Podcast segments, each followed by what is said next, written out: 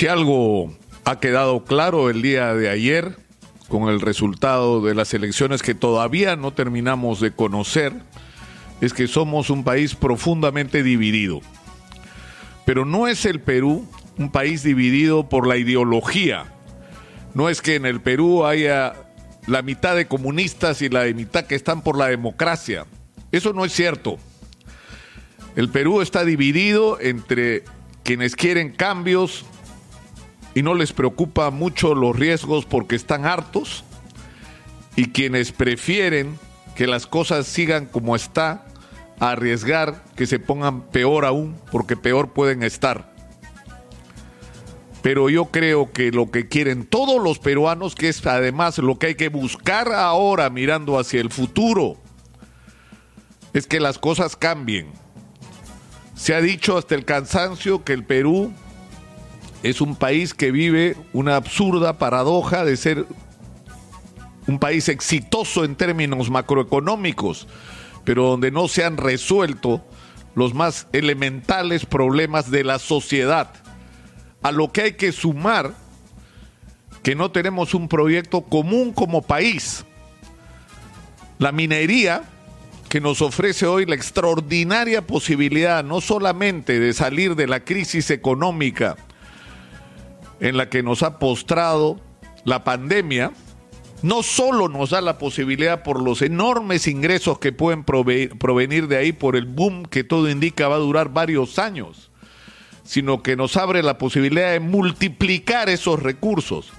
Pero si no tenemos un horizonte como país para hacer uso de ese recurso extraordinario que se va a acabar que va a ser reemplazado por las nuevas tecnologías dentro de algunas décadas, que va a ser como el guano porque ya nos pasó el tener riqueza y no saber aprovechar esa riqueza para cambiar la vida de la gente y para ser un país moderno.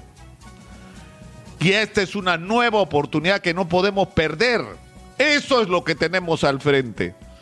La extraordinaria posibilidad de producir una gran transformación de la vida de todos los peruanos sobre la base de la extraordinaria riqueza que viene fundamentalmente y principalmente hoy de la minería. Entonces, no, solo, no solamente tenemos la necesidad de la gente de que se hagan cambios, sino tenemos la posibilidad de hacer los cambios. Pero ¿de qué depende que esto ocurra?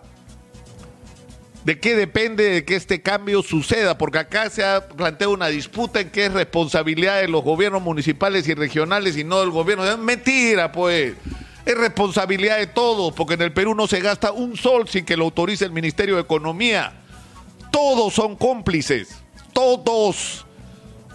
Los gobiernos de derecha, los gobiernos de izquierda, todos son responsables de lo que nos ha pasado en el Perú en estas décadas que hemos tenido ineficiencia y corrupción hasta el hartazgo y por eso la gente está tan molesta también.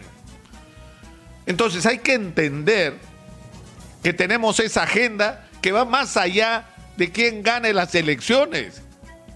Quien gane las elecciones va a tener que asumir esta agenda de cambios, que insisto, no solamente es urgente, sino es posible. Está en nuestras manos. No es que necesitamos cambiar las cosas y no tenemos de dónde ni cómo. Sí tenemos las posibilidades y los recursos. El problema es que hay que gestionarlos de manera adecuada, hay que ser implacables con la corrupción, así como hicimos legislación especial contra el terrorismo, tendríamos que tener legislación especial contra la corrupción. Y si estuviéramos en Chile, lo fusilamos. No podemos, pero se lo merecen, se lo merecen. Pero tenemos que endurecer y abreviar los procesos anticorrupción y cambiar absolutamente el sistema de contratación del Estado y de relacionamiento entre el, gasto y la ejecución del mismo. Pero tenemos que conseguir sobre todo un horizonte, donde diablos estamos yendo como país, qué es lo que vamos a hacer con este extraordinario recurso que tenemos en la mano y que se va a acabar no va a durar para siempre y es nuestra oportunidad de usar esos recursos para construirnos como un país moderno, con educación de calidad, salud de calidad, infraestructura de calidad y donde nuestro recurso principal sea en el que invirtamos. ¿Cómo nos imaginamos el futuro del Perú cuando ya no haya minería? Y tenemos que ser un país que se convierta en la despensa del mundo y el dinero tiene que ir a chorros para el desarrollo de la agricultura en la costa, en la sierra y en la selva. Y necesitamos desarrollar el turismo como un potencial porque tenemos lo que nadie tiene en el mundo de diversidad.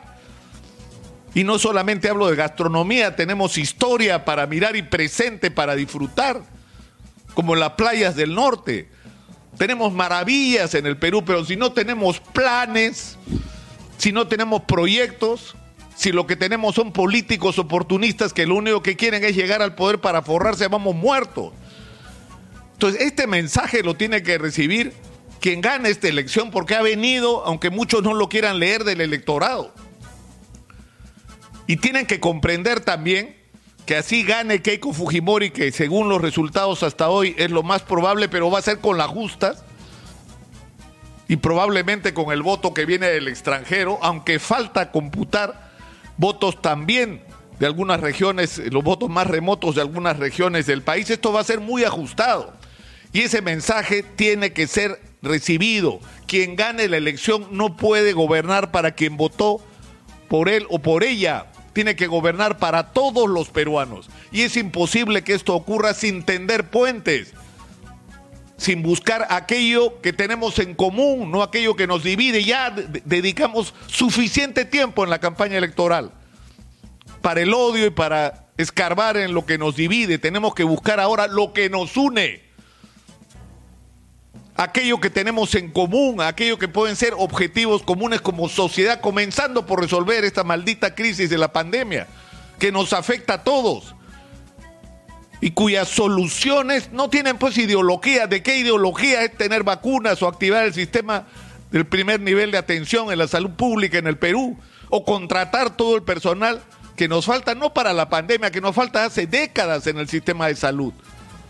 Invertir en infraestructura de salud. ¿Qué ideología tiene? O lo que vamos a hacer con la educación pública en el Perú. No tenemos futuro si no invertimos en educación pública. Por Dios, ¿qué ideología tiene eso? Eso es lo que hay que hacer y en eso podemos estar de acuerdo.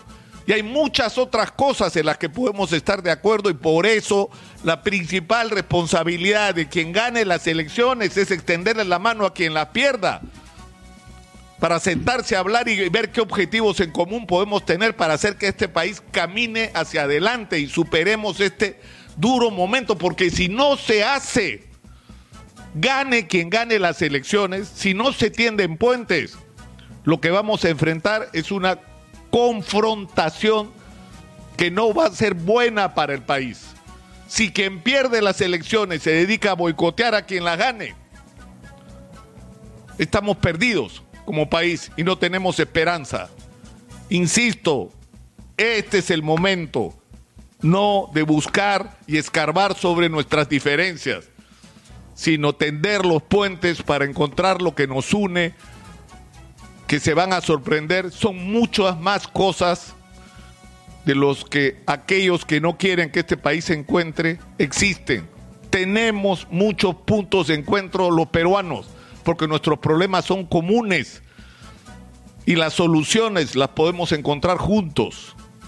Ese es el reto de este momento a partir de hoy, sobre todo en una circunstancia en que habiendo pasado más de 12 horas de que terminó el proceso electoral, todavía no podemos saber quién ganó la elección. Este es el momento de la serenidad y de la responsabilidad de todos.